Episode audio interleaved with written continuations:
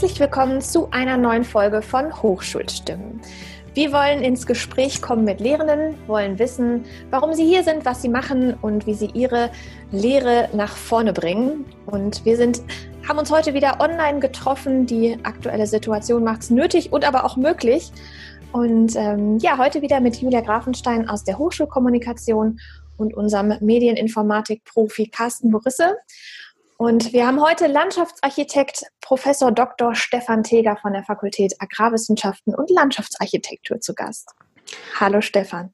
Guten Morgen. Hallo Stefan. Stefan, du hast die Professur für Geoinformatik und Vermessung bei uns an der Fakultät Agrarwissenschaft und Landschaftsarchitektur. Und wenn ich das Wort Vermessung höre, dann kommt mir sofort dieser wunderbare Roman von Daniel Kehlmann, äh Kehlmann Die Vermessung der Welt in den Sinn, mhm. wo der, die fiktive Biografie ja, des berühmten Mathematikers und Geodäten äh, Karl Friedrich Gauss beschrieben wird. Ich weiß nicht, ob du das gelesen hast, aber das kommt mir zumindest ja, in den Sinn. Ja, äh, klar. Äh, der ist viel draußen rumgelaufen. So, jetzt sind wir gerade in einer Krise und ich stelle mir vor, Vermessung findet viel draußen statt. Was macht ihr gerade? Ähm, wir machen gerade die ganzen Theorien und Konzepte, die man zum äh, Vermessen kennen muss. Also bevor man mit dem Gerät auf dem Rücken rausläuft und damit Sinnvolles anstellen kann, muss man ja wissen, ähm, wie, ah, wie funktioniert das Gerät was muss ich dann damit machen, wenn ich draußen auf der Baustelle damit hantiere? Was will ich als Ergebnis mit reinbringen? Und dann kann ich sinnvoll einsetzen. Also das ist so immer meine Philosophie, wie bringe ich den Leuten was bei? Das heißt aber, ansonsten seid ihr schon auch viel draußen und das ist jetzt ja. gerade so ein bisschen eingeschränkt. Das heißt, ihr lauft. Ja, also das Fach ist jetzt so eins, was leidet. Ich glaube, die, die Studierenden leiden auch so ein bisschen. Ähm, ich leide auch so ein bisschen, aber eher an Quadrataugen. Ansonsten finde ich diese Corona-Krise eigentlich ähm, abgesehen von dem großen Mist äh, des Anlasses und so weiter, ähm, was die Hochschullehre angeht, sehr spannend, weil ich habe noch nie auch selber so viel wir, Wissens- und Know-how-Input in kurzer Zeit dazu gekriegt wie, äh, wie jetzt. Ja, das ist, ist wunderbar. Also man rutscht hören. ja immer so, wenn man in die Hochschule reinrutscht, das war bei mir wirklich vor elf Jahren, so ein Reinrutschen, ähm, dann rutscht man aus der Praxis so langsam raus. Das war zumindest eine meiner Befürchtungen, die ich äh, hatte. Und das ist auch tatsächlich merkbar. Und darum ist es, finde ich, wichtig, dass wir uns selber up-to-date halten. Jetzt kommen wir schon wieder was ganz anderes, aber so Praxisbezug halten ähm, und auch uns selber mal weiter, weiterbilden und auch mal unsere Strategien und das, was wir tun, all jeden Tag in der Hochschule verändern. Und das ist in diesem Semester so bei mir zumindest äh, so intensiv passiert wie in keinem anderen Semester. Außer die ersten beiden an der Hochschule Osnabrück, da war es ähnlich. Ja. Das heißt, was hast du so konkret, äh, wenn du sagst, du hast ganz viel neuen Wissenszuwachs gehabt, was würdest du sagen, hast du so ganz konkret neu dazugelernt? Also ich habe mich mit Carsten, wir sehen uns ja jeden Monat einmal im IT-Steuerkreis, äh, schon mal unterhalten und mich selbst charakterisiert. Also ich bin, glaube ich, der Konzepttyp. Also ich möchte für alles erstmal was aufs Papier bringen. Ich möchte erstmal so die grobe Strategie haben, so wie man das als Ingenieur halt lernt. Und dann setzt man das Ganze schrittweise um. Und ähm, das ging natürlich in diesem Sommersemester gar nicht. Ja? Ich trage also seit, seit Jahren mit mir rum, du müsstest dich eigentlich mal mit Blended Learning richtig auseinandersetzen. Du müsstest eigentlich mal auch drüber nachdenken, Videoaufzeichnungen zu machen, weil das ist wirklich für die Studis teilweise besser, weil die das immer wieder sehen können, gerade in so einem sagen wir, technischen Fach, wo viele Werkzeuge und Tools äh, eingesetzt werden. Und äh, ich bin eher der Leselerntyp. Äh, mich muss man immer auf YouTube schubsen, aber ich habe es mir inzwischen auch angewöhnt und es geht wirklich rasend schnell. Also man kann viele Dinge auf YouTube viel schneller sagen wir, erkennen äh, und sehen und auch lernen als äh, über den klassischen Ansatz. Also in Quintessenz, ich habe mir gesagt, du müsstest das allmählich auch mal in dein Konzept aufnehmen und schiebt es seit mindestens zwei Jahren vor mir her. So, und ja, jetzt musste binnen drei Tagen, also Donnerstag Nacht, die Mail, der Shutdown kommt. Und ab Montagmorgen, ja, bitte macht alles weiter, was online geht und versucht irgendwie den Betrieb am Laufen zu halten von unserem Präsidium. Da waren drei Tage zwischen. Ja, also ohne Konzept. Ich wollte gerade sagen, das, das, musste dann ohne Konzept irgendwie klappen, genau. ne? Also Camtasia-Laden, ähm, was haben wir noch? Snagit-Laden, Zoom-Laden. Ähm, das war mein besonderer Grinser, weil Carsten, du weißt warum. Wir hatten ja vorher eine Diskussion über Videokonferenztools, wo ich mal mein Leid geklagt habe aus dem letzten Wintersemester. Ja. Und dann hieß es auf einmal, ja, äh, wir nutzen für unkritische Dinge ja schon Zoom. Hm. Ja, und jetzt nutzt die Hochschule halt mit, ich weiß nicht, über 1000 Lizenzen Zoom. Hm. Also ich bin einer derjenigen, der sagt, das ist ganz große Klasse. Ähm, obwohl ich auch sonst eher konservativ rangehe und denke, naja, also Datenschutz ist für mich jetzt nichts, was man eben mal so wegschnippt, sondern das nehme ich schon wichtig. Aber äh, ich finde es im Moment einfach, was die Priorisierung von Dingen angeht, genau richtig, was unsere Hochschule als Kurs fährt. Also zur Not mal ähm, auch mit einem zugedrückten Auge bestimmte Dinge machen, ähm, aber den Betrieb am Laufen halten und nicht alles abbrechen, ja, weil man es hundertprozentig machen will. Und ich bin selber ein bisschen überrascht, dass ich in dieser Fraktion einer der bin, die sagen, das ist richtig gut, es läuft klasse und es macht doch Spaß und das einzige Problem bei mir ist wirklich, dass ich äh, viel zu spät ins Bett gehe und morgens mit eckigen Augen aufwache. Sonst ist alles okay. Ne? Und produzierst du jetzt die Videos zu Hause vor und die Studierenden gucken sich das dann an oder machst du auch Live-Veranstaltungen und zeichnest diese dann auf? Ich mache es gemischt, also ich mache beides. Ich habe angefangen mit aufgezeichneten Vorlesungen, also zeitversetzten Lernen, was sie dann machen können, wann sie wollen, um da auch erstmal so, ein bisschen sicher zu werden. Hm? Um dann auch die Chance zu haben, äh, das habe ich erst hinterher gemerkt, dass man es einfach rausschneiden kann, wenn ich mich mal verhaspel in der Vorlesung, dass dann nicht der ganze Stream mit den lustigen Teger-Sachen da online geht. Aber ähm, hat man ja selber in der Hand. Also der Start war wirklich mit vor, äh, vorgefertigten Videosequenzen, wo ich dann so eine Dreiviertelstunden Vorlesung in drei Teile gehackt habe und äh, die als Videos hochgeladen habe.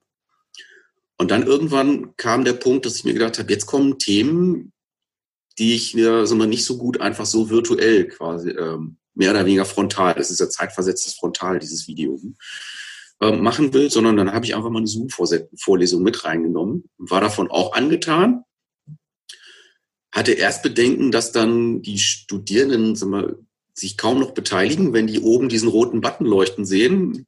Das war aber gar nicht so schlimm. Also ähm, die Beteiligung war eigentlich wie immer. Also ich habe darum gebeten am Anfang, macht es bitte, als wenn wir in einem Raum wären. Schert euch nicht drum, dass da was aufgezeichnet wird. Und wenn jemand seinen Beitrag den gar nicht drin haben will, dann schneide ich den hinterher raus. Ne? Oder wenn ich merke, ja, das, das geht so nicht oder ähm, das ist jetzt ein Thema, was wirklich keinen interessiert, dann schneide ich diese ganzen Dinger raus. Und auch das hat super funktioniert. Also in Quintessenz beides und ich finde, beides hat seinen Platz und sollte auch drin sein, weil das die Videos werden, wenn man sie, glaube ich, nur macht und überhaupt keine Vorlesungen mehr macht, in denen so ein bisschen Interaktives über die Videokonferenz selber kommt, dann wird das sehr starr, ja, und dann sind die Leute auch weg. Mhm. Und wenn wir jetzt mal, ich sag mal, ein, zwei Semester weiterdenken, wir wissen ja nicht genau, wie lange wir uns in diesem Modus weiter bewegen werden, aber dann hat das schon auch nachhaltige Auswirkungen auf die Phase, wenn wir, sag ich mal, wieder ganz klassische Präsenzhochschule werden. Das heißt, diese Videos wirst du dann auch weiter nutzen oder freust du dich auf den Hörsaal mit den Studierenden? Also ich, wieder beides. Ich freue mich wieder auf den Hörsaal und die Studierenden, weil das ist schon was anderes. Ähm, ich finde auch den Hörsaal weniger anstrengend als die Videokonferenz, erstaunlicherweise. Aber ähm, die ganzen Konzepte, die jetzt in meinem Kopf tatsächlich entstanden sind und auch sag mal, die ganzen Videoschnipsel und all das, was an Skripten entstanden ist und an Material jetzt hier liegt, das wird wiederverwendet. Und ähm, da bin ich mir ziemlich schnell klar drüber geworden. Das ist ja ein toller Fundus, der sich da jetzt aufhäuft. Das ist ja auch viel besser. Und als dann die ersten Studierenden äh, in so in Woche drei äh, unserer Online-Lehre sich geäußert haben. Ich wollte von denen einfach mal wissen, sagt bitte mal was, weil das Phänomen für mich war in den Vorlesungen und auch wenn ich meine Sprechstunden dann, also was ich anstatt der Übung jetzt anbiete in der Online-Zeit, ja, feste Termine in der Woche, wo normalerweise die Übung in Präsenz lag, da gibt es jetzt einfach Zoom-Sprechstunden für alle, die kommen wollen.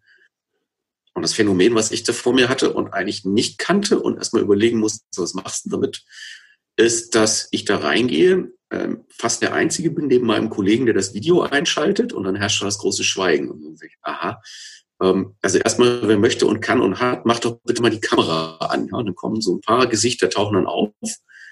Da muss ich mich erst dran gewöhnen. Ja.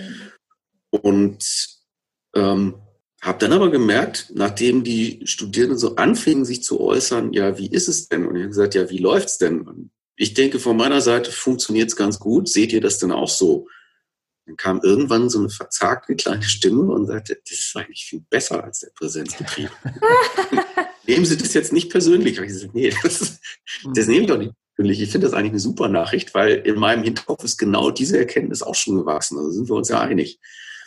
Und dann kam genau der Grund, nämlich, äh, weil in diesen technischen Fächern, also Geoinformatik, wo man ja erstmal so bestimmte Dinge, die man als Landschaftsarchitekt umsetzen will, mit einem Softwarewerkzeug ähm, machen muss und dazu erstmal die Software kennenlernen muss. Also dass ja diese Hürde über das technische Werkzeug zwischen dem Job und dem Menschen, die muss genommen werden. Und was ich schon verstehe, was sehr schwierig ist, wenn das jemand vorne vorturnt in so einem PC-Pool mit 25 Leuten, da ist eine fürchterliche Luft drin, da ist Surz, äh, da ist man sowieso nervös, dass man gleich abgehängt wird. Und mit Video ist das alles nicht da, weil ich habe ein Video. und der zeigt mir das und ich kann das Video zweimal gucken, ich kann es aber auch 23 Mal gucken, das ist egal. Mhm. Und du als Lehrender bist nicht genervt, dass vielleicht 23 Mal die gleiche Frage kommt. genau. genau. Sehr gut. Das Witzige ist, jeder kann es steuern, weil ich glaube, du, du lernst dich ja auch bei Videokonferenzen oder sagen wir bei Videos, die du drehst, nicht bei den Konferenzen. Du lernst dich ja selber kennen, weil ich gucke mir dann immer Teile noch so an und denke, na, geht das so? Und da habe ich schon so manche Erkenntnisse für mich gewonnen. Hier, der Teger, ich gesagt, du musst das nicht dreimal sagen. Die haben es wahrscheinlich nach dem ersten Mal kapiert. Ja? Mhm. Du musst es auch nicht ständig wiederholen, weil du glaubst, dass es noch nicht angekommen ist. Das nervt wahrscheinlich. also bestimmte Dinge, wo ich dann hoffe, dass ich in der Präsenzlehre auch ein bisschen runterschraube, die lernt man auch durch Videosequenzen ja, wo man sich selber dann nochmal zuhören muss. Also das, das klingt absolut nach einem Paradebeispiel eines Lehrenden, den wir, sage ich mal, äh, über zehn Jahre Projektgeschäft nicht zum Medienprofi machen konnten, aber wo die Krise das in Windeseile geschafft hat. Hört sich an. ja, genau so. Ja. Sehr gut. Können wir vielleicht mal so ein bisschen auf deinen Werdegang eingehen? Also jetzt machst du Geoinformatik, Vermessung. Äh, ja, was hast du mal studiert? Wie bist du überhaupt an die Hochschule gekommen? Was waren also vorher deine Stationen? Ich habe Landschaftsarchitektur studiert. Wenn ich jetzt noch ein Stück weiter vorher anfange, dann war ich ähm, nie der, der Mathe- und Informatik-Freak. Also das vermuten nämlich viele, weil ich in Osnabrück ja diese sag mal, sehr technisch klingende Denomination habe. Also Geoinformatik und Vermessung klingt jetzt so, hm, der ist entweder Informatiker oder der ist Geodet. Also ganz häufig war ich, nachdem jetzt äh, die Stelle, auf die ich 2009 gekommen bin, da waren tatsächlich vorher Bauingenieure und Geodäten drauf. Und dann kam ich. Ich bin mhm. Landschaftsplaner also, oder Landschaftsarchitekt von Haus aus. Um, ähm, und ich war immer der Geodät für die ganzen Kollegen. Ich habe gesagt, ich bin kein Geodät. Ja? Ich mache die Vermessung. Ich habe auch nichts gegen Geodäten, aber ich bin keiner. Ja? Ich bin, ähm, also ich bin eher über die planende reingekommen. Und ich habe auch ähm, in der Gymnasiumsoberstufe mal mich an einem Informatikkurs, also einer AG versucht und bin dann nach drei Wochen ziemlich entsetzt wieder rausgegangen, weil ich nichts verstanden habe und gar nicht wusste, was der gute äh, Lehrer von mir wollte. Ähm, und habe dann gesagt, nee, das ist es, glaube ich, nicht. Und habe dann auch nie was mit IT zu tun gehabt. Also ich war eigentlich nie IT-affin bis in mein viertes Semester im Studium so die Phase dazwischen, was ist da passiert? Ich habe Abi gemacht und wie gesagt, nachdem ich gemerkt habe, nee, Mathe und Informatik und äh, Physik ist es nicht. Also die einzigen Naturwissenschaften, wo ich Fuß gefasst habe und gedacht habe, ja, das ist spannend. Das waren Bio. Ähm, ja, gut. Geografie hängt so genau auf der Mitte und das ist, glaube ich, auch so mein, mein Wesenszug. Ich hänge so genau auf der Mitte oder ich sitze wo in der Mitte. Von allem ein bisschen, nichts richtig. Also so ein Fach habe ich gemerkt, wo man sagen wir, eine große Bandbreite hat und wo man irgendwas mit sagen wir, Natur und Landschaft machen kann. Das war dann so allmählich das, was sich rauskristallisiert hat. Das war bei mir schon als Kind so. Du konntest mich mit dem Atlas irgendwo in die Ecke setzen, wenn es anfing zu nerven und dann war ich für einen halben Tag ruhig gestellt. einfach nur Karten blättern, Karten gucken, durch Erdteile wandern und es war einfach super. Mehr brauchte ich nicht. Ist heute immer noch so. Hm? Und ja, nach, nach, dem Studium der Landschaftsarchitektur, was hast du dann gemacht? Ähm, dann habe ich erstmal eine Gärtnerausbildung gemacht. Okay. Weil in den 90er Jahren Landschaftsarchitektur studieren hieß, du musst ein Einser-Abi haben. Und ich hatte kein Einser-Abi. Also hieß das, ähm, ich glaube, es fing an bei 16 Semester Wartezeit bis hinter runter zu äh, 10 Semester Wartezeit oder eben eine Eins vom Komma. Und beides konnte ich nicht anbieten. Also habe ich gesagt, gut, was macht man dann? Dann habe ich gehört, okay, wer Landschaftsarchitektur macht, sollte ein bisschen Praxisahnung haben. Also macht doch eine Gärtnerlehre. Also bin ich Gärtnergeselle geworden und habe dann noch knapp zwei Jahre auf Baustellen gearbeitet und habe dann in Berlin einen Platz gekriegt in Landschaftsarchitektur. Habe da angefangen und gemerkt, ja, die Stadt ein Jahr nach der Wende fand ich ganz große Klasse. Die Hochschule, an der ich gelandet bin, war so eine typische Fachhochschule, sind wir klassischer Couleur. Das heißt, lernen, pauken, ähm, raus aus der Klausur und das nächste pauken. Und Stundenplan ist Stundenplan, Wahlfächer wie Wahlfächer. Und ich habe gesagt, nee, irgendwie ist Studium für mich auch eine Lebensphase, wo ich mal was anderes machen will als pauken und einen Stundenplan, der da einfach so liegt, äh, abstudieren. Habe mich umgeguckt und bin dann nach Ostwestfalen geraten, also da, wo ich jetzt immer noch wohne. Schön, da geht Carstens und mein Herz auf. Wir sind ja auch ja. Ostwestfalen. Ihr seid beide Ostwestfalen, ja? ja. Ich bin zwischen zugewanderter, überzeugter Ostwestfale geworden. Fand ich das überhaupt nicht witzig, weil das erste halbe Jahr habe ich furchtbar geknapst. Ich war nur bis auf die ersten vier Jahre in, so in Städten groß geworden und dachte, man kann eigentlich vernünftig auch nur in Städten leben. Ja. Und dann äh, bin ich im Kreiswachster gelandet. Dachte, ach, ja, schön. Das ist was anderes. Das ist total anders, ja, richtig Provinz. Ähm, und inzwischen will ich hier überhaupt nicht mehr weg. Also ähm, ich finde es inzwischen viel schöner, auf dem Land zu leben. Und wenn man Stadt braucht, hat man Stadt. Ich habe ja jetzt glücklicherweise beides. Also ich wohne auf dem Land und habe meinen Arbeitsplatz in der Stadt, die ich auch schön finde. Und kann so die Vorzüge von beiden genießen.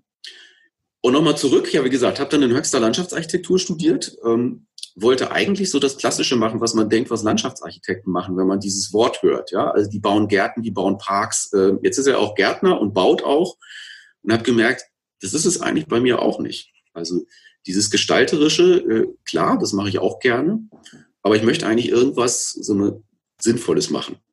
Sinnvoll heißt, ich habe dann so, na, irgendwann kam dann ja auch in den 80er, 90ern die ganze Umweltbewegung so richtig ins Laufen ich habe mich dann erst so mit Verkehrsproblemen auseinandergesetzt und gesagt, die ganzen Autos verstopfen die Städte, das ist ein Lebensraum, der uns einfach verloren geht.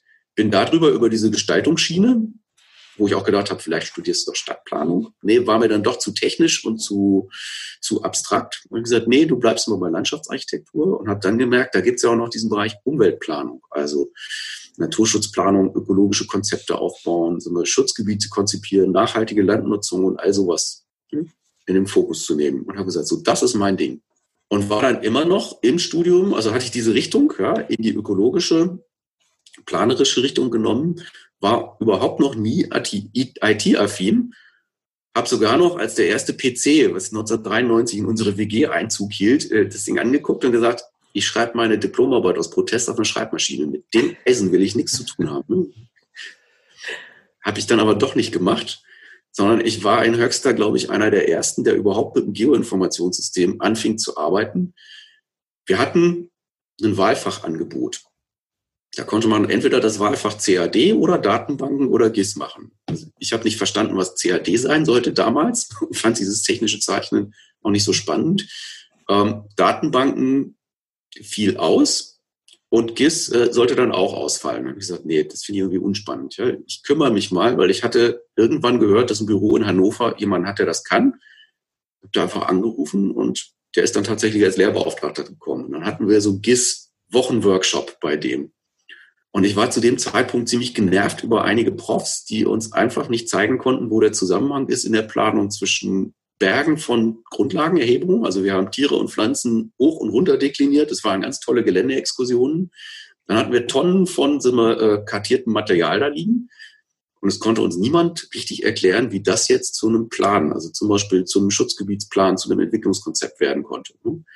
Dann waren immer die berüchtigten Studienarbeiten. Vorne waren so 50 Seiten mit allen möglichen kartierten Pflanzen und Tierarten und hinten waren drei Seiten dran ja, da machen wir jetzt einen Tümpel und der Acker muss zu einem Grünland werden und auf die Wiese müssen Apfelbäume. Ja? Und es gab keinen Zusammenhang zwischen vorne und hinten in der Arbeit. Und dann habe ich das erste Mal in diesem Workshop gesehen, okay, wenn man jetzt von Anfang an systematisch arbeiten muss, weil IT zwingt einen systematisch zu arbeiten ja, und sich vorher Gedanken darüber zu machen, was willst du mit dem Werkzeug erreichen. Ja? Das war das erste Mal, dass ich gesehen habe, okay, man muss von Anfang bis Ende quasi ein Konzept haben. da haben wir es wieder das Wort. Ähm, und da hilft dieses Werkzeug bei, weil man einfach systematisch bleiben muss. Wenn man nicht weiß, was man damit macht und einfach ein bisschen rumstöpselt und klickt, äh, dann passiert nicht viel Sinnvolles. Und das war, mein Weg zur IT. Und da bin ich dann äh, bei geblieben. Dann habe ich so den einen oder anderen Schubs auch aus dem Freundeskreis gekriegt. Ich habe gesagt, in den 90er Jahren, Landschaftsarchitektur ist ein prekäres Fach, was Job, Jobs angeht. Lass das bloß nicht wieder fallen. Ähm, bleib mal da dran, weil so Dinge, ähm, die dann Mühe machen, die ähm, lasse ich dann doch gerne mal wieder in den Hintergrund rutschen. Ähm, ja, und bin dann über Studium dazu gekommen, als mein Prof das mitkriegte, meinte er, wie, Sie, Sie können GIS. Äh, gesagt, ja, so ein bisschen schon. Dann war ich GIS-Tutor. Dann habe ich also jahrelang die GIS-Tutorien da in, in der Hochschule als Student geschmissen. Und als es dann dran ging, das Studium fertig zu kriegen, musste es auch so einige so wohlmeinende Hinweise äh, geben wollen Sie das Studium jetzt nicht mal beenden? Ich habe gesagt, nee, das ist eigentlich genial. Ich habe einen Halbtagsjob in Hannover im Büro, ich bin hier Tutor und dann mache ich den Rest des Studiums. Ich brauche nichts anderes. Doch, Sie brauchen langsam ein Diplom. Ja? So, und über die Schiene bin ich dann in Höxter in die Hochschule gerutscht. Ähm, dann war ich, äh, nachdem ich das Diplom hatte, war ich wissenschaftlicher Mitarbeiter mit einer halben Stelle in Höxter für den GIS-Bereich und hatte dann ähm, in Detmold eine Zweijahres äh, in einer äh, Behörde bei der Bezirksregierung, die so angedockt war an die Bezirksregierung und landschaftsplanerische Konzepte gemacht hat. Und als das Ganze auslief, hatte ich dann ähm, glücklicherweise in Höxter einen Kollegen, der in Pension ging. Und dann hatte ich eine volle Stelle für GIS, Landschaftsplanung und Landschaftsbau in Höxter. Und irgendwann kamen dann so wieder so Überlegungen. Also ich habe mir überlegt, wenn ich an der Hochschule bin, könnte man noch promovieren. Aus dem Freundeskreis kamen wieder die Hinweise, sag mal, äh, willst du nicht noch irgendwas machen, wenn du jetzt schon an der Hochschule bist? Mhm. Ähm, und auch mein Chef meinte, sagen Sie mal, wollen Sie die Chance nicht nutzen? Und nachdem diese wohlmeinenden Anschübe wieder kamen, habe ich gesagt, ja, äh, dann starte ich es mal. Und dann hatte ich irgendwann die DIS tatsächlich nach mehreren Jahren auch im Kasten. Ja, und dann kam so ein Jahr, wo ich immer noch fasziniert drauf gucke, wenn ich daran denke. Ich hatte die DIS fertig ähm, und dann kriegte ich aus Osnabrück den Tipp, du, äh, bei uns wird eine Geoinformatikstelle ausgeschrieben, bewirb dich doch mal.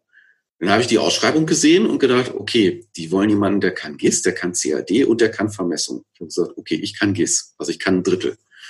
Da bin ich, glaube ich, auch ganz brauchbar drin. Ich bin jetzt nicht der Supercrack, äh, aber äh, ich kann, glaube ich, recht gut so die, den Anwendungsbezug vermitteln, weil ich eben, also mich interessiert immer der Praxisaspekt, verbunden mit dem Werkzeug und das ähm, Hochschulerfahrung habe ich auch. Also tust doch einfach mal. Hm?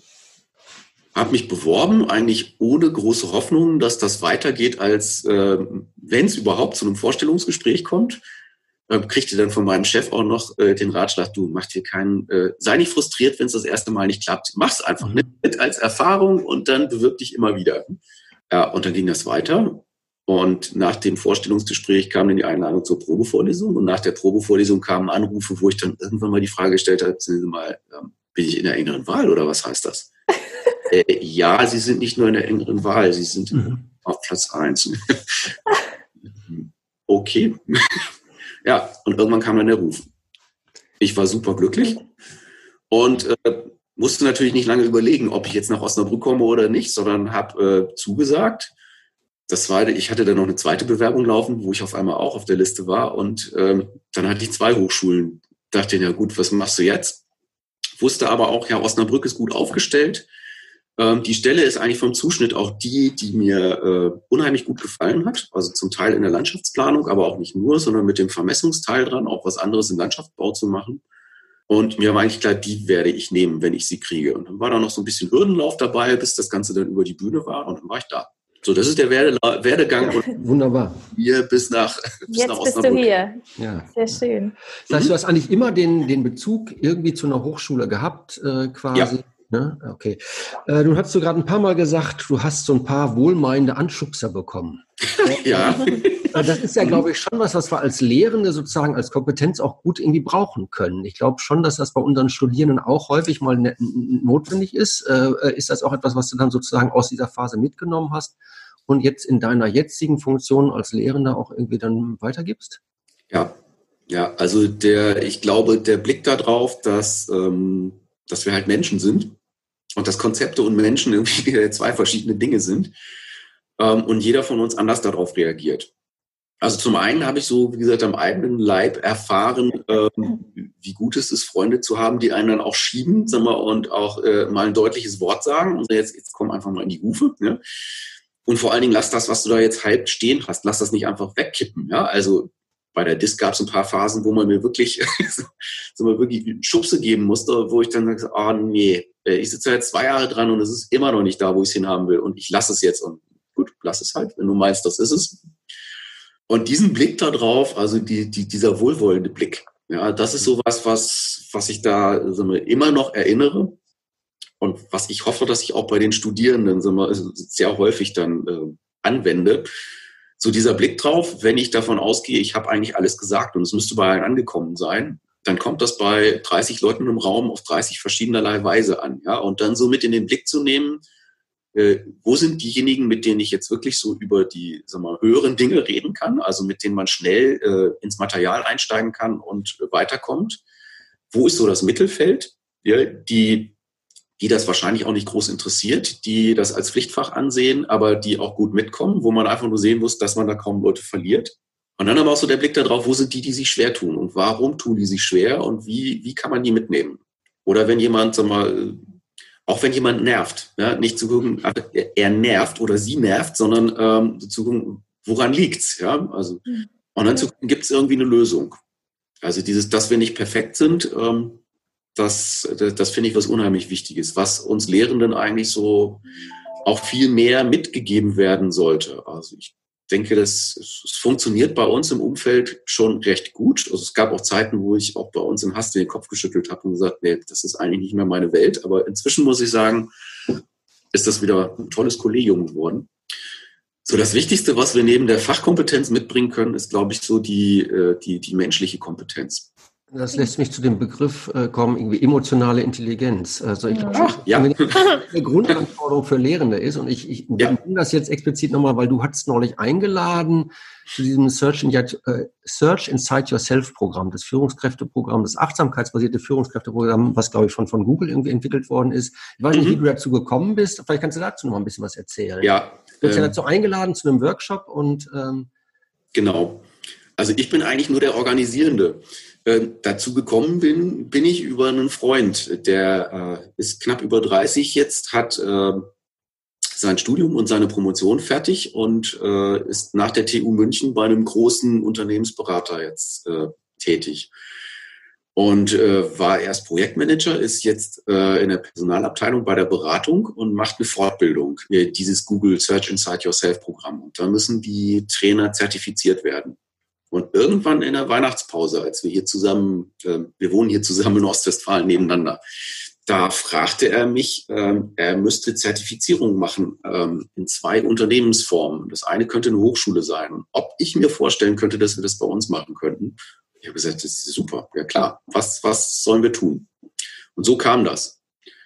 Und das kommt halt daher, dass ich das auch einfach als, ich, ich finde das unheimlich wichtig. Also das geht bei uns Profs eigentlich gar nicht anders. Und ich krieg, ähm, also dass wir wirklich auch so eine emotionale Intelligenz mitbringen müssen und eben den, den, die Menschen vor uns sehen. Ja?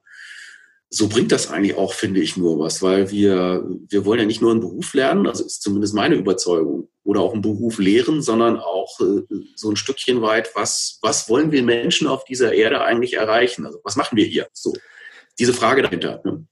Nun warst du selbst sozusagen äh, Teil einer Berufungskommission, nämlich dein, deines eigenen Verfahrens. Ich weiß aber auch aus unserer Zusammenarbeit im Steuerkreis, dass du ja auch in Berufungskommissionen selbst aktiv bist. Ist das denn eine Anforderung, die wir heute an unsere Bewerber wirklich so formal stellen? Ich würde das jetzt mal so mit einem Fragezeichen versehen, ob das wirklich ein wichtiges Kriterium ist. Ich würde dir absolut zustimmen, dass es aus meiner Sicht total wichtig ist mhm. auch was mit Menschen zu tun haben. Aber ist das, sage ich mal, so auf dem Papier, ist das auch ein Kriterium, was wir irgendwie mit zu berücksichtigen haben? Also wir müssen es ja formal berücksichtigen. Es steht ja schon, glaube ich, im Hochschulgesetz dieser Passus mit ähm, pädagogisch-didaktischer Eignung, die wir prüfen müssen. Aber ja, du schüttelst jetzt schon den Kopf, genauso wie ich ihn über meinen eigenen Satz schütteln würde. ja, das sollen wir prüfen. Das wird natürlich auch formal geprüft, aber äh, das sieht dann häufig so aus, dass man guckt, ob der oder diejenige schon irgendwo Lehrerfahrung hat. Ähm, wir gucken dann natürlich auch immer, ob da Evaluierungen beiliegen. Ja, die liegen jetzt inzwischen bei solchen Bewerbungen ja ganz häufig dabei, weil man kriegt sie ja auch, wenn man Lehrbeauftragter ist, in der Regel, äh, wenn man danach fragt. Aber was du meinst und was ich, glaube ich, auch meine, äh, das ist ja was ganz anderes, wo die Frage hinging. Das ist jetzt nicht diese formale Abfrage, sondern das ist, äh, der Bewerber, die Bewerberin, die da vor einem sitzt und wo man jetzt überlegt, ist sie es, ist sie es nicht, ist er es, ist, ist er es nicht. Ähm, was ist das für ein Mensch? Also wie reagiert er oder sie, wenn er später eine Beamtenstelle auf Lebenszeit bekommen hat und sich dann quasi bewähren muss, ob er das erfüllt, also ob er mit Menschen umgehen kann oder ob er versucht, irgendwie in, in, in junge Leute so mal Wissen reinzutrichtern, so gnadenlos im Sinne von, ähm, ich sehe den Menschen nicht, sondern ich versuche dann nur irgendwie berufsqualifizierende, ich sag mal, technische Dinge ja, in mein Gegenüber reinzukriegen. Und das prüfen wir, glaube ich, nicht. Das, ich stelle mir das auch schwer vor, oder? Also das in so einem Verfahren so relativ fix ja auch rauszufinden, oder? Ja, das ist, dazu müsste das Verfahren, glaube ich, ganz anders mhm. aussehen. Das wäre so eine Idee, die, die ich im Hinterkopf habe. Ähm, da müssten auch ganz andere Leute rein in so eine Berufungskommission. Das ist, ich habe da auch selten mit jemandem drüber gesprochen. Das sind so Ideen im Hinterkopf. Mhm. Aber wir sitzen da ja mit äh, professoraler Besetzung. Dann sind die Gremien, äh, die, die Statusgruppen, Mitarbeiter und technische vertreten und auch die Studierenden. Aber nach meiner Meinung müsste da jemand rein. Ähm, da müsste eigentlich ein Psychologe mit rein oder ein Coach oder jemand in dieser Richtung, der wirklich professionelle Menschenkenntnis hat und uns als Kommission, die wir das Fachliche prüfen, danach auch spiegeln kann, ähm, habt ihr gemerkt, dass dieses oder jenes oder es, wir gehen da rein mit unserer Menschenkenntnis und denken, so ein bisschen können wir davon auch. aber das ist nicht professionell. Und wenn ich mir dann so die Präambel, die unsere Berufungsbeauftragte auf unsere Leitlinien geschrieben hat äh, für Berufungsverfahren, die finde ich klasse. Ja, da steht was vom besten Auslese und strategischer Bedeutung und sowas. Also da wird einem einfach klar, was ist das für ein Prozess und welche Bedeutung hat er für eine Hochschule. Und wir sind, glaube ich, so die Schlüsselfaktoren, ob eine Hochschule Erfolg hat oder nicht. Mhm. Und wir prüfen aber den ganz wichtigen Faktor, wie, also was ist das für ein Mensch? Wie, wie, was hat der für, ja, was hat er für emotionale Kompetenz und Intelligenz? Das prüfen wir nicht. Das prüfen wir komplett laienhaft. Ja, also da sagen wir jetzt, ja. ja, da gucken wir uns mit an. So. Und würde ich dir absolut zustimmen, sehe ich genauso. Äh, ich würde mich an der Stelle auch überfordert fühlen. Klar, man hat so seine persönliche Menschenkenntnis, aber da kann man auch komplett daneben liegen. Also mhm. verstehen wir es mal so als Appell, der vielleicht in so eine Richtung gehen kann. Also wäre ich absolut äh, dafür, was du gesagt hast. Also wenn sich Andreas Bertram das anhört, äh, das ist, oder vielleicht jetzt Wir werden ihn darauf hinweisen. Genau.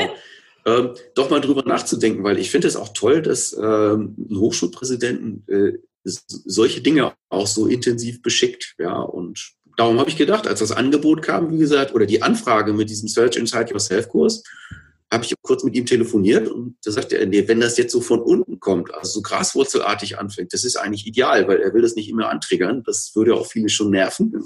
Ja. Ähm, und darum macht das gerne. Ja, und darum habe ich jetzt gesagt, freut mich. Ich war erstmal, nachdem ich mit Christiane Leiste telefoniert habe, so ein bisschen vorsichtig, äh, auch der Anfrage gegenüber, gesagt, ich weiß nicht, was passiert. Es kann sein, dass wir den Kurs nicht voll kriegen, dann müssen wir es halt abbrechen. Ne? Und wir sind überflutet worden. Also ich habe eine Warteliste, die ist genauso lang wie unser Kurs jetzt ne? oder noch länger. Ne? Das ja.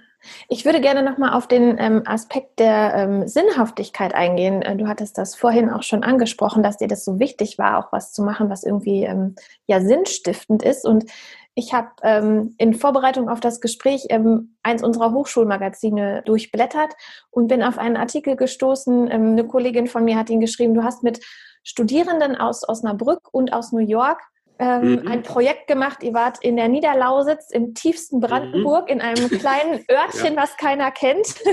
mhm, Altdöbern genau. hieß es, glaube ich, ja. Und ähm, die hatten da wohl ein, wenn ich es richtig erinnere, einen See und äh, keiner wusste so richtig, ähm, ja, wie geht es jetzt damit weiter, wie können wir den nutzen? Und ähm, stand drin am Ende, ihr habt euch Gedanken gemacht, wie kann man ähm, das nutzen und ihr habt äh, dem Ort wieder Vision gegeben. Das fand ich irgendwie so ein, ein prägendes und ähm, schönes Zitat. Machst du viele solcher Projekte, die so sehr, ja, sehr praxisbezogen sind und wo du auch so eine Sinnstiftung drin siehst? Ja, also das ist eigentlich das, was ich sehr gerne mache. Darum habe ich am Anfang hier in Osnabrück auch so ein bisschen gelitten, als ich diese ganzen technischen Fächer übernommen habe. Und mein Hauptjob eigentlich erstmal war, ähm, ja, bring den Leuten Geoinformatik bei, bring den Vermessung bei. Ne? Und da waren auch die ersten Jahre kaum Exkursionen bei. Das hat sich jetzt völlig gewandelt, nachdem ich so, äh, so mal hier und da Kontakte gekriegt habe. Jetzt gibt es auch wieder viele Exkursionen und genau solche Workshops. Und ja, ich mache das gerne. So eins meiner Interessenfelder neben wir, Landschaft äh, sind auch die, die neuen Bundesländer. Also ich bin, äh, nachdem die Wende kam, eigentlich eine Woche später äh, sozusagen rübergefahren. Ähm, mit dem Fahrrad im Zug habe ich mich in, in diesen ehemaligen Interzonenzug Köln-Dresden gesetzt, bin in Öbisfelde über die Grenze, bin da ausgestiegen und durch die Altmark geradelt mit so einer uralten Shell 200.000er Karte. Also ich wusste nicht, wo ich richtig bin. Ne? Und das war einfach genial, weil ich gedacht habe, oh, das ist hier alles, das ist, also solche Landschaften gibt es bei uns äh, in den neuen Bundesländern. Also in der alten Bundesrepublik gab es sowas nicht, weil das alles wegsaniert worden ist mit Dorferneuerung und die Entwässerung funktioniert super, aber der Dorfcharakter ist im Eimer. Das war immer so mein, ähm, mein Eindruck. Und das habe ich immer weitergemacht. Und auch aus Höxter habe ich ziemlich früh Praktika in neuen Bundesländern gemacht, war so in Nordbrandenburg in der Schorfheide und war völlig begeistert. Dann gab es da auch so einen Satz von unserer Praktikantenbetreuerin, nachdem ich äh, mich so begeistert geäußert habe über diese brandenburgischen Dörfer und dass da alles so imperfekt ist. Dann meinte sie, ja, wir sind aber auch nicht euer Freilichtmuseum, das ist schon klar, oder? Und solche Sätze, die hängen mir auch nach knapp 25 Jahren immer noch im Kopf, dass ich denke, ja, was so ein Wessi toll findet, das ist natürlich für jemanden, der da Jahrzehnte unter Mangelwirtschaft wohnen muss, alles andere als toll. Und der möchte gerne diese so eine Betonfußwege und diese Peitschenleuchten im Dorf und äh, endlich mal eine vernünftige Entwässerung. Und so diese Sachen, die muss man unter einen Hut kriegen. Und mhm. das geht jetzt so in Richtung deiner Frage, ähm, mache ich häufiger sowas dieses unter einen Hut kriegen, also diese völlig verschiedenen Interessen erstmal ausloten. Also wieder zu gucken, was, sind da für Menschen, mit was für Interessen. Dann kommen wir, ich sage mal, als, ähm, als alte Bundesrepublik und äh, docken fünf neue Bundesländer an und äh, stülpen da eigentlich unsere Konzepte drüber, also unsere Gesellschaftskonzepte. Und da habe ich schon als Student angefangen, mich zu fragen, nee, das kann es nicht sein. Also hier gehen jetzt aus meiner Profession gesehen wunderschöne Landschaften, äh, so schleichend vor die Hunde, weil wir das damit machen, was eine Industriegesellschaft immer damit macht. Also sie optimiert Ne? Mhm.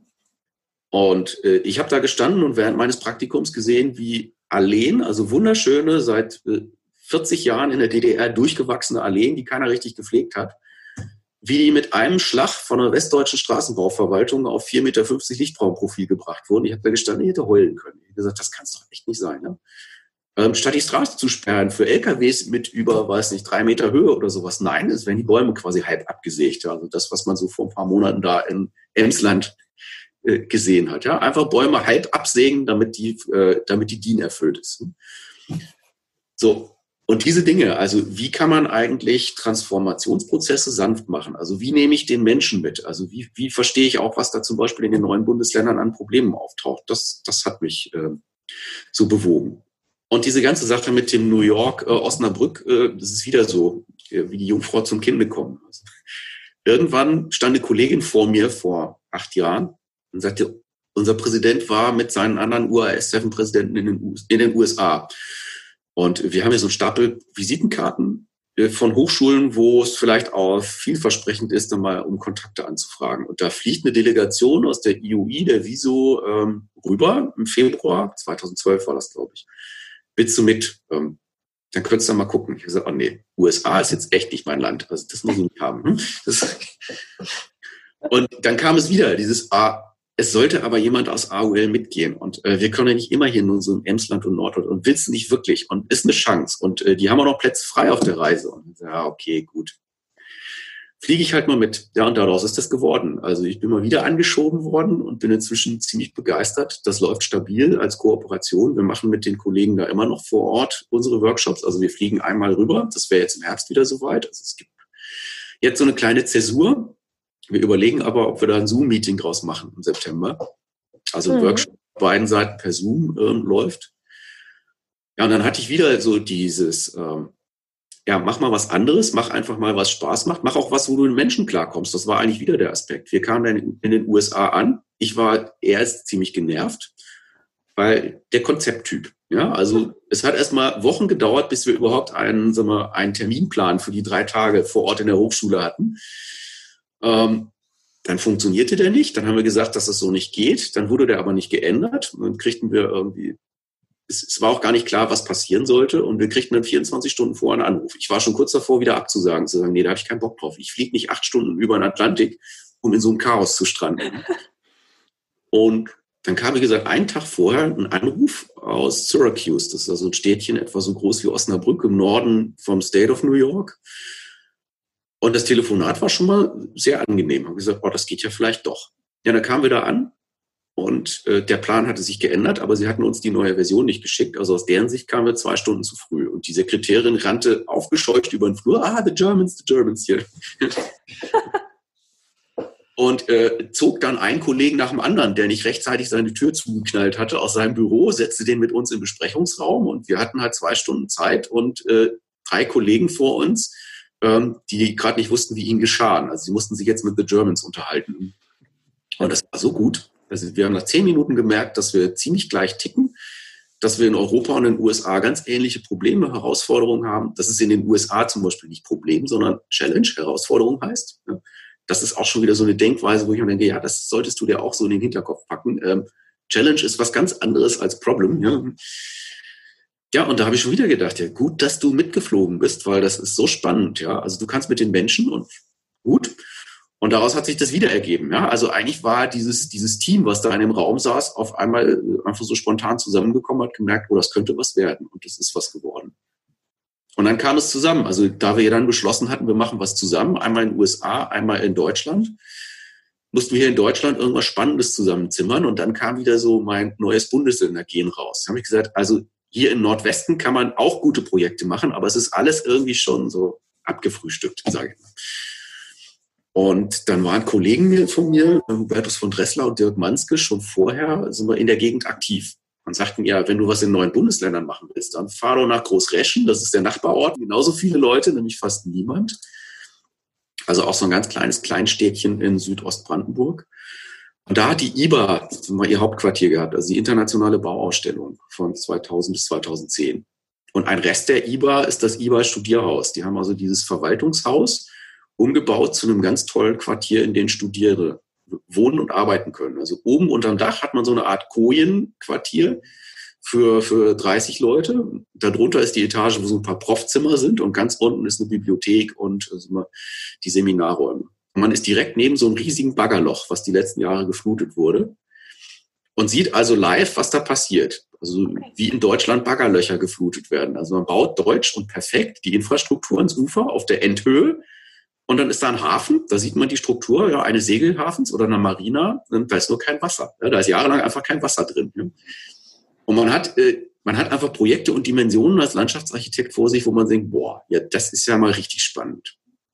Und dann habe ich auch eine wirklich tolle Kollegin da kennengelernt, die beim Zweckverband arbeitet, äh, wo ich gefragt hatte, ob wir dann irgendwie gemeinsam ein Projekt bearbeiten können mit Studierenden, das ihnen weiterhilft, also dass wir da als Gruppe nicht nerven oder irgendwie dazwischen fuschen und wo sie also was von hat und wo wir auch was von haben, so dass wir so mal ein spannendes Arbeitsthema finden. Und auch das hat sich jetzt so ergeben, dass wir zum zweiten Mal da drüben waren, also 2017 und 19 waren wir jetzt da in Brandenburg und haben auch wirklich zwei tolle Projekte bearbeiten können. Mit Kontakt mit den Leuten vor Ort, also den Betroffenen, mit den Stakeholdern, also Bürgerinitiativen, ähm, mit der, der Verwaltung und den Behörden vor Ort. Und das ist so das, was mir an dem Job Spaß macht. Mhm. Also dann wirklich so auch in reale Situationen reingehen und nicht nur so im grünen, äh, wie ist es, im grünen Turm oder im grünen Zimmer irgendwas lehren und dozieren, sondern in der Praxis draußen mit den Studis was machen, so dass die auch sehen, wie ihre Dinge ankommen und wie auch die Leute darauf reagieren. Super spannend, ja. Richtig cool. Hast du irgendein Projekt, wo du sagst, das würdest du unbedingt gerne mal machen? Oder in irgendeiner Region, boah, da möchte ich noch mal was umsetzen?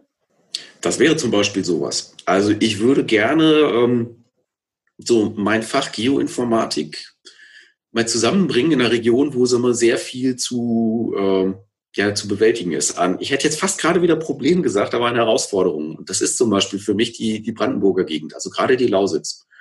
Das ist ja eine der drei Regionen, wo wir jetzt mit dem Kohleausstieg drüber reden, dass die Region sozusagen ihren Hauptindustriezweig verliert. Und mir schwant da wirklich Böses, weil das die Region ist, es gibt ja drei, ne? Das ist die, das ist der Rhein, das Rheinische Revier, das Leipziger Revier und die Lausitz, die davon betroffen sind. Und wenn wir 2038 wirklich die Braunkohlenabbau, was ich strategisch absolut sinnvoll finde, ja, beenden, und von den fossilen Energien weg wollen, dann verliert aber diese Region äh, als einzige von den dreien den einzigen Industriezweig, den sie noch hat. Und so wie das im Moment eingestielt wird, äh, sehe ich da schwarz. Das heißt, ähm, unsere Regierung, also wir so als Gesellschaft und so eine Staatsform werden das machen, was wir immer machen. Wir fluten die Region mit Geld, aber äh, wir, wir fluten sie nicht mit Visionen, also nicht mit Sinn. Und was mit solchen Regionen passiert, ähm, davon habe ich ein ziemlich düsteres Bild im Hinterkopf. Ja, also das, das können wir jetzt teilweise schon sehen. Ähm, ich will es hier auch nicht vertiefen, aber ähm, wenn man so eine Region abhängt, können Dinge passieren, die ich alles andere als erstrebenswert finde. Und da können wir einen Beitrag leisten, denke ich, als Landschaftsplaner.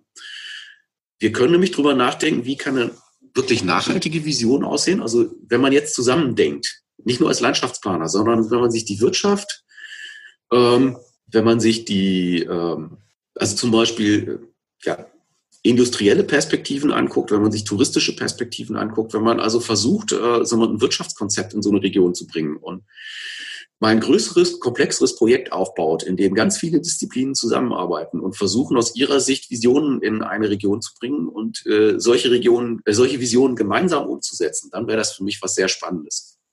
Ich habe das auch schon versucht. Das ist so das Problem. Ähm, wenn man gerne praktisch arbeitet und dann auch jetzt anfängt, so visionär zu werden, wie gerade die letzten zwei Minuten, ähm, das ist schwer zusammenzukriegen. Weil ich, es gibt natürlich im Moment auch etliche äh, sagen wir, Forschungsprogramme, die genau darauf abheben. Aber so die Kollegen zu finden, das ist dermaßen aufwendig. Ähm, und dann auch noch in einer Region zu arbeiten, die eigentlich am ganz anderen Ende Deutschlands liegt. Also man fährt einfach von Osnabrück in die Lausitz fünf Stunden mindestens, wenn man nicht in Berlin in den Stau kommt. Ja das ist einfach eine Herausforderung, wo ich mir dann auch von Kollegen, die ich gefragt hatte, äh, den wohlmeinenden Rat habe geben lassen, äh, du, das ist eigentlich eine Nummer, ähm, das passt nicht richtig. Ja, also wir müssen dann ein Projektbüro vor Ort haben, das ist ein unglaublicher Aufwand. Wollen wir nicht lieber im Nordwesten bleiben? Das ist so das, wo ich auch gedacht habe, ja, wir haben eigentlich die Kompetenzen hier für den Nordwesten und das ist wahrscheinlich auch besser. Ähm, wir sind da unten immer so die, ne, die aus dem Norden oder auch eher die aus dem Westen. Ja, und da muss man schon überzeugend auftreten und man muss da auch überzeugend vor Ort sein. Und das funktioniert einfach nicht. Also ich kann nicht Hochschullehrer mit 18 SWS in Osnabrück sein oder noch ein Verbundprojekt in der Lausitz leiten.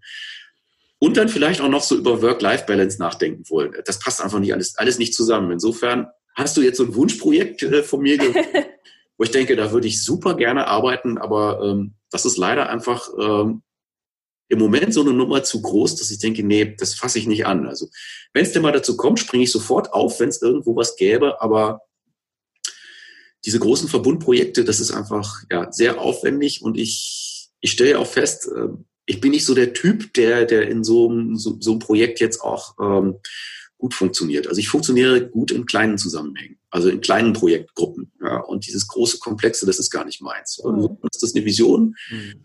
Wenn sich irgendwo ein kleiner Baustein davon ergibt, würde ich sowas sofort machen und wäre dann dabei, also irgendwas, was sinnvoll sozusagen für eine, ja, für eine Region ist. Und für mich gehören zu den Regionen eben auch immer die Menschen dazu. Ja, ganz wichtig, denke ich. Dürfen wir nicht aus den Augen verlieren. Ähm, und ich hoffe natürlich auch, dass uns die Krise vielleicht auch mal so ein bisschen umdenken lässt. Du hast eben so dieses Optimierungsstreben genannt, äh, Sinnhaftigkeit hatten wir jetzt gerade so als Thema.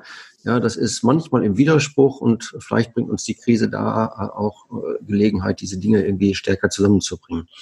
So ein bisschen mit Blick auf die Uhr. Ähm, wir haben zum Ende immer drei Fragen. Und zwar die erste mhm. Frage wäre, nun hast du schon ein bisschen rausklingen lassen, dass es ja einige Personen gab äh, auf deinem Weg, die dich irgendwie mit wohlmeinenden Ratschlägen versehen haben. Aber gibt es Leute, die du jetzt so benennen könntest oder, oder auch, auch Dinge, äh, die dich wirklich inspiriert haben?